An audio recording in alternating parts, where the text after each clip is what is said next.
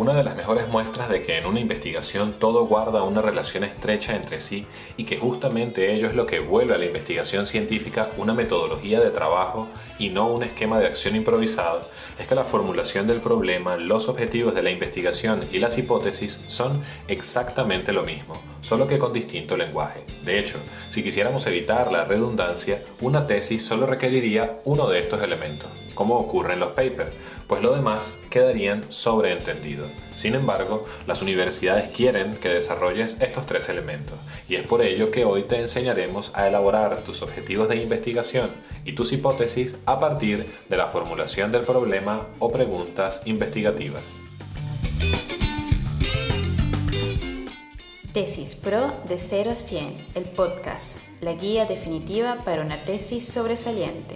Episodio 6, los objetivos y las hipótesis. Saludos a todos y bienvenidos al sexto episodio de Tesis Pro de 0 a 100, el podcast, una guía clara y directa para que puedas construir una tesis pro. Mi nombre es Víctor Mosqueda y soy psicólogo, metodólogo y coordinador de investigación de Tesis Pro. Hoy volvemos sobre nuestros pasos al episodio 4, donde hablamos sobre cómo desarrollar la formulación del problema para continuar con lo que dejamos a media cómo se construyen los objetivos y las hipótesis de la investigación a partir de la formulación del problema. Repaso inicial. Comencemos este episodio rememorando lo que aprendimos en el episodio 4 sobre la formulación del problema. Allí vimos que la pregunta general de la investigación debe tomarse directamente del título de la tesis, es decir, no es más que el traslado a pregunta del título y que para ello hay que cumplir tres reglas. 1. Mantener el lenguaje, lo que significa usar los mismos términos clave del título tal como se usaron allí. 2. Respetar la estructura sintáctica, lo que significa incorporar los conectores, artículos, preposiciones y demás componentes que se utilizan al redactar una pregunta y que no suelen utilizarse en los títulos.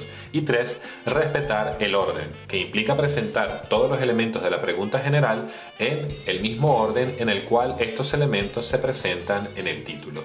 Con ello listo, solo falta pasar a las preguntas específicas y para ello hablamos de dos métodos para desarrollarlas. El primero de ellos es por operacionalización de variables. Para este, primero definimos cuál de nuestras variables es la dependiente o la que se transforma por la investigación de la o las otras, y esta será la que operacionalicemos en sus dimensiones. Una vez claras sus dimensiones, cada una de nuestras preguntas específicas apuntará a una de las dimensiones de la variable que se transformará siguiendo exactamente la misma estructura que se ha seguido para la pregunta general.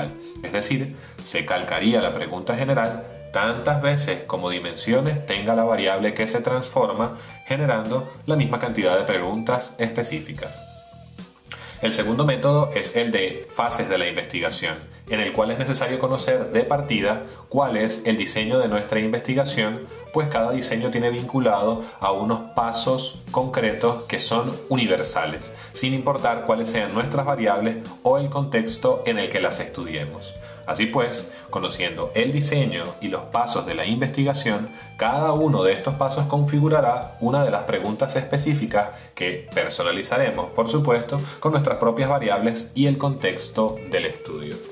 Si quieres más detalles sobre cómo realizar tus preguntas de investigación, te recomendamos escuchar el episodio 4 del podcast completo, pues allí tendrás ejemplos concretos y muchos más tips de los que podemos presentar acá porque dicho esto, podemos pasar a lo que nos compete en este episodio, cómo convertir nuestras preguntas de investigación en objetivos e hipótesis.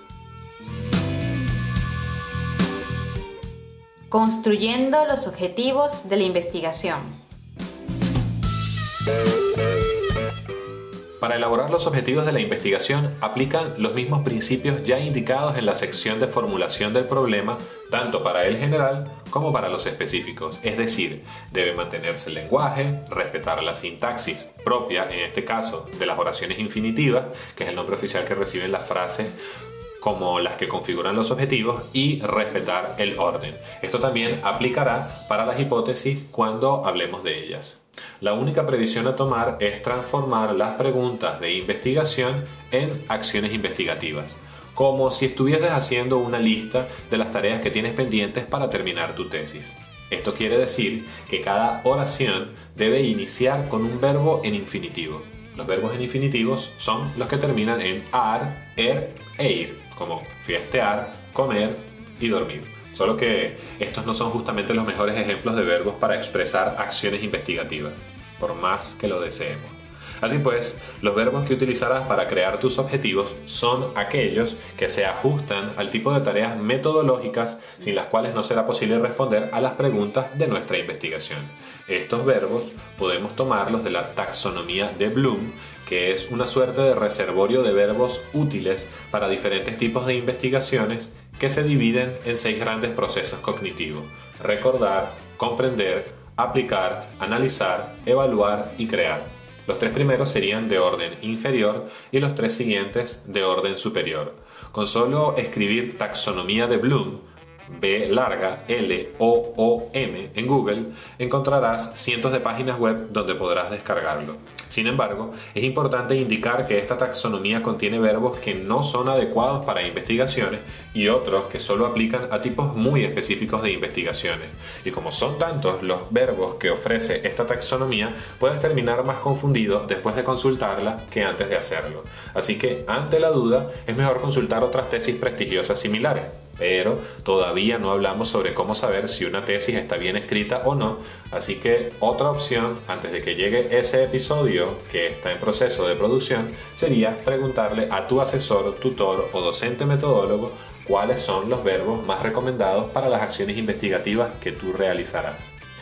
Y de la misma forma que en la formulación del problema usamos el mismo esquema de pregunta para acciones investigativas idénticas, acá también debes usar los mismos verbos para representar las mismas acciones.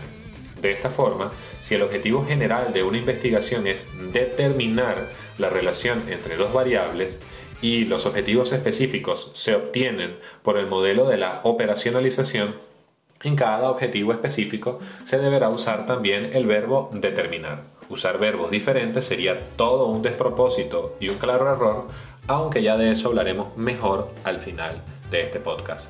Y antes de pasar a hablar sobre las hipótesis, cabría hacer una última aclaración que justamente también aplica a las hipótesis. Si tus preguntas específicas han sido obtenidas por el método de operacionalización, no puedes redactar tus objetivos o hipótesis por el método de fases de la investigación. Y lo mismo, por supuesto, al contrario. Debe mantenerse la consistencia en el método usado para preguntas, hipótesis y objetivos específicos. Construyendo las hipótesis de la investigación.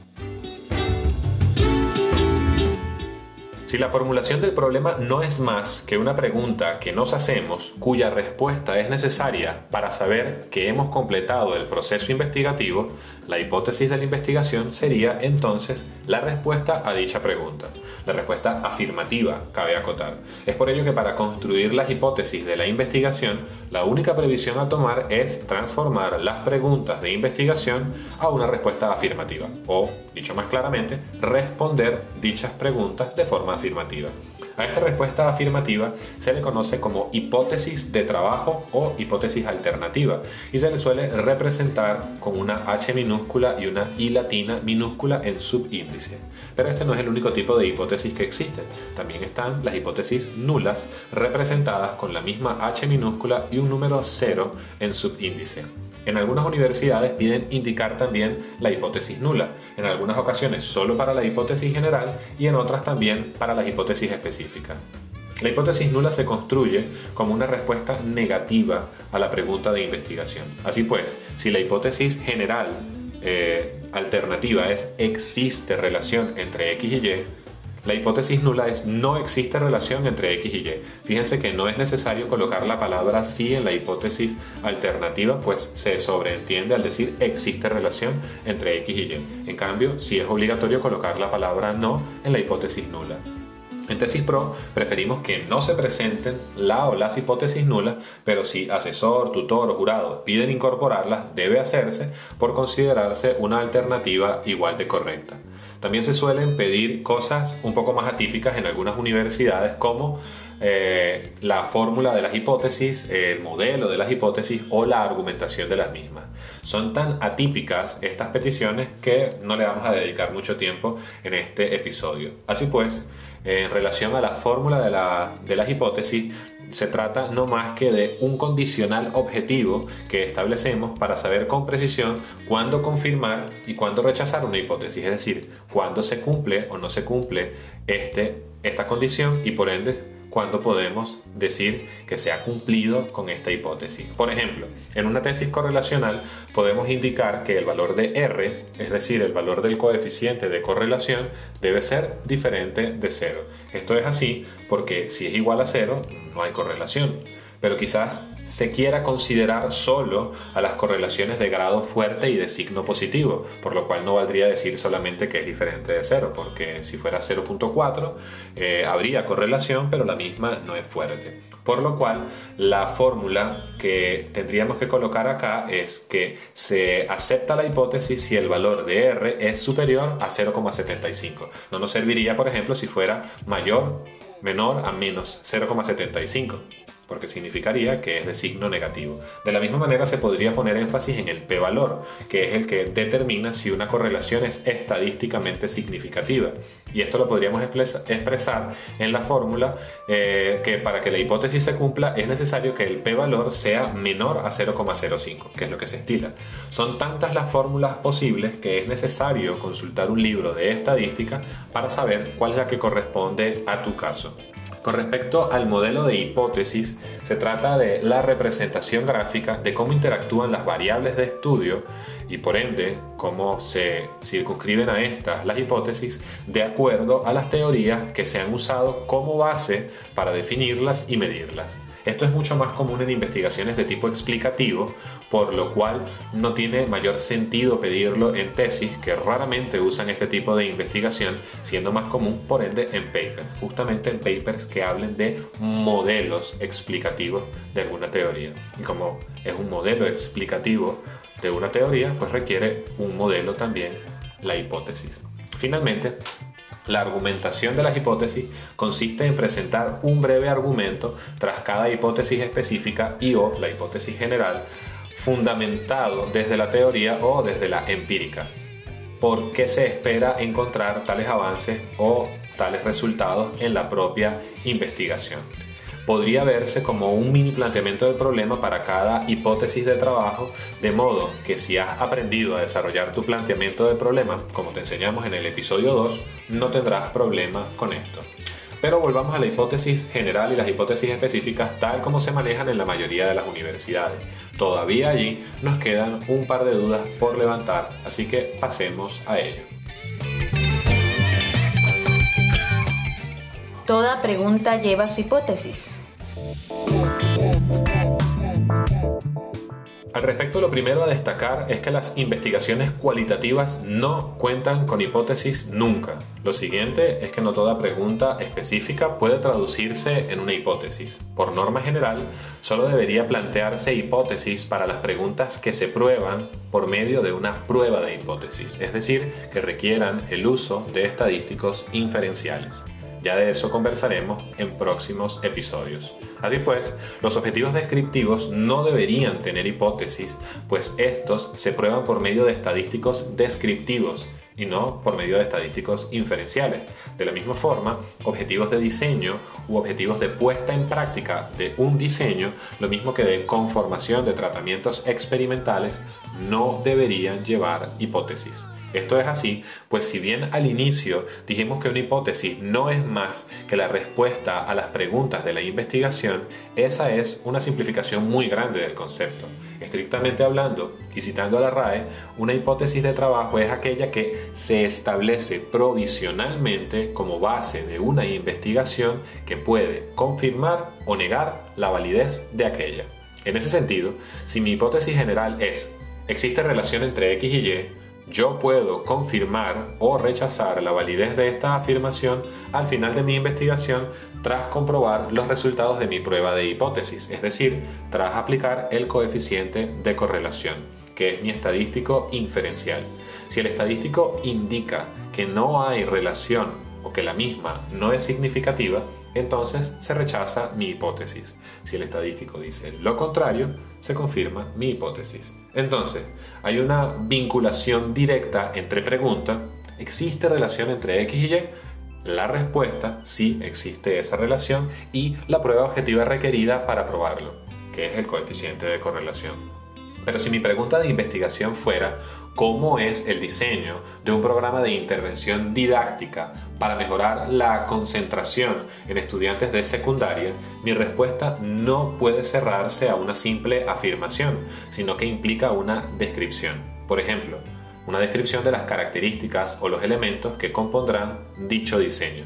¿Y de dónde voy a obtener yo estos elementos que compondrán el diseño de mi programa de intervención?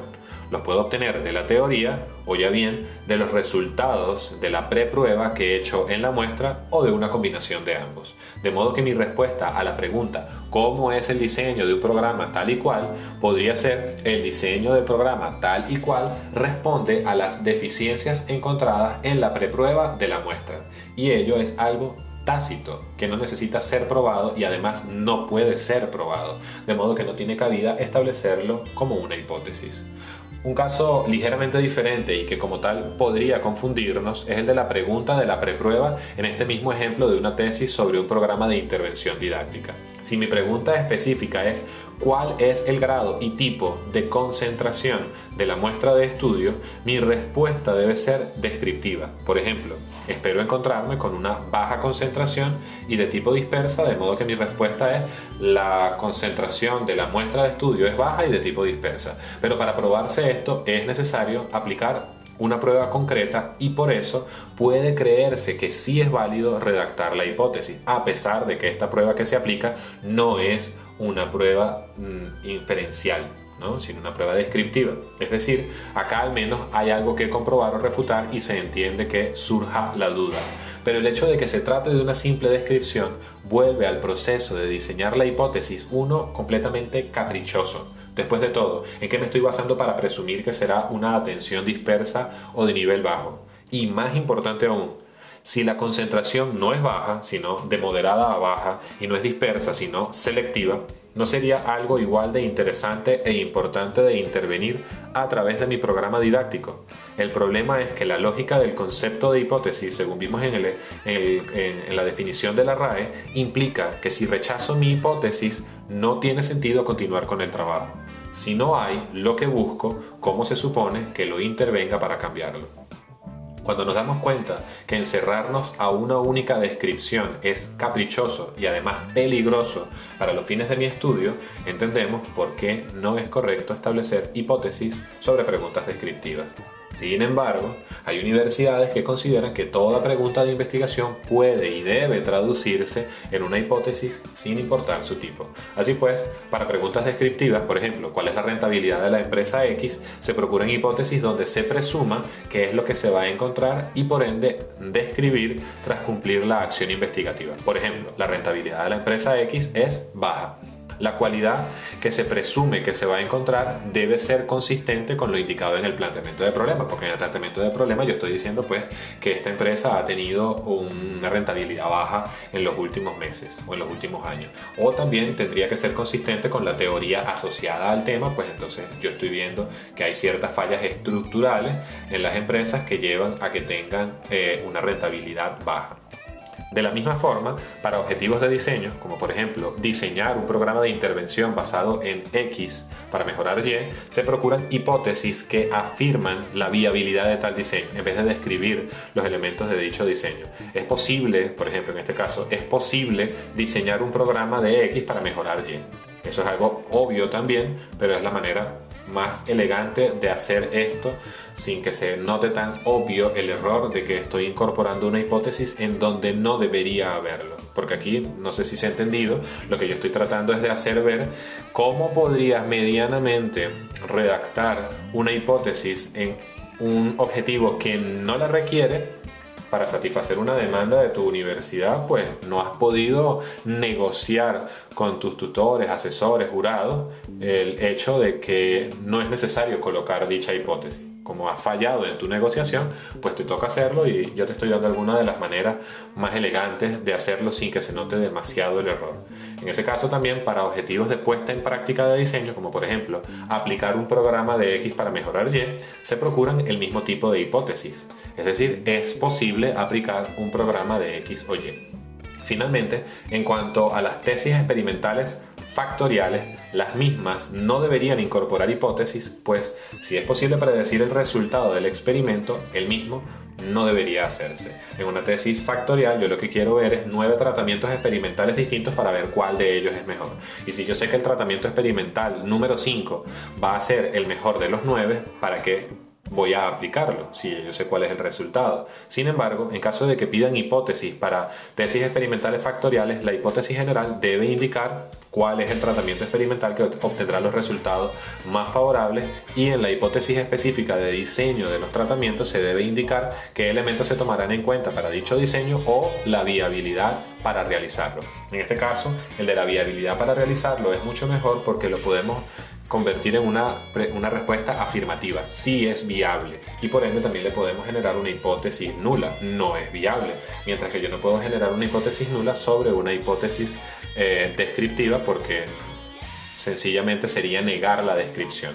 Las tesis experimentales de un solo tratamiento, en cambio, sí pueden tener hipótesis general y en este caso se maneja de la misma forma que una tesis cuasi experimental pre-prueba-post-prueba. Por ejemplo, es efectivo el tratamiento con el medicamento X para tratar la enfermedad Y. Ahora bien, la forma preferida que tenemos en Tesis Pro es que se redacte solo la hipótesis general y así nos ahorramos todos los otros problemas que ya hemos expuesto y sobre todo el más grave de ellos que es la vergüenza de tener que redactar hipótesis donde no van solo para complacer a esos metodólogos, docentes, asesores, tutores o jurados que no terminan de comprender para qué sirve una hipótesis. Pero, tomando en cuenta todo lo dicho anteriormente, si alguno de estos sujetos o el mismísimo manual de investigación de tu universidad pidieran que se redacten las hipótesis específicas, no te quedará más remedio que hacerlo, pero por lo menos ya conoces cuál es la forma más adecuada de hacerlo.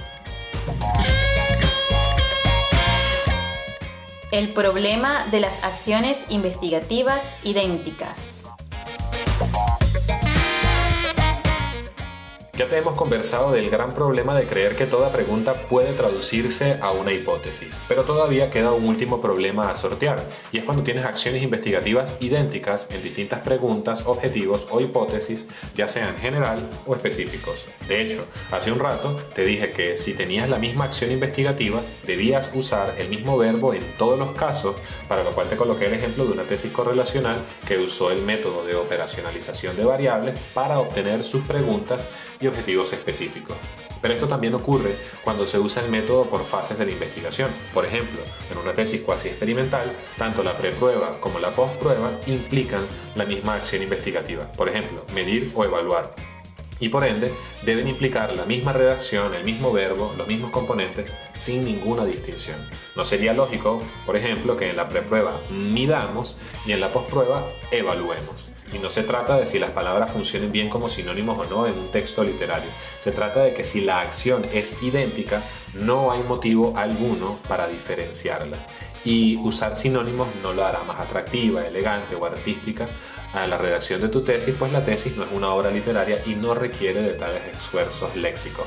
En una investigación todo debe ser simple, claro, resumido y sobre todo redundante. Redundar, redundar bien, no es un error en una tesis, pues permite establecer la consistencia entre sus diferentes elementos. Ojo que no hablo de repetir incesantemente argumentos en un planteamiento de problema, porque ello ya sería una eh, redundancia inadecuada. De allí que la buena redundancia sea bien valorada en donde corresponde y penalizado lo contrario. Sin embargo, como ya podrás imaginar o como lamentablemente habrás experimentado, existen universidades o asesores, tutores, etcétera, que prefieren que se varíe la redacción de las preguntas con igual acción investigativa para evitar sonar repetitivo. Si puedes defender el argumento que te hemos presentado con elocuencia y con humildad para no ganarte enemistades innecesarias, sería fabuloso, pues así educas a tu docente, le muestras que estás preparado y defiendes con pasión la calidad de tu investigación. Pero eso no será posible en todos los casos, de modo que si te llegaran a presionar a usar verbos o términos diferentes para las mismas acciones investigativas, al menos asegúrate de usar los mejores sinónimos existentes y evita cualquier término que incorpore ambigüedad a lo que realmente harás en cada fase de tu investigación.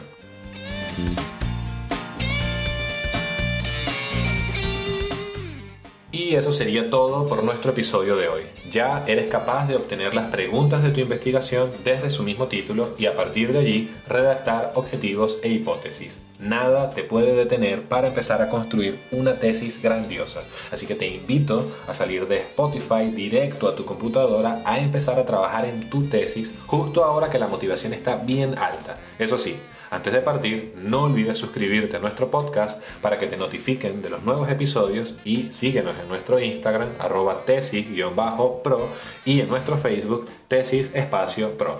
Mi nombre es Víctor Mosqueda y será hasta la próxima.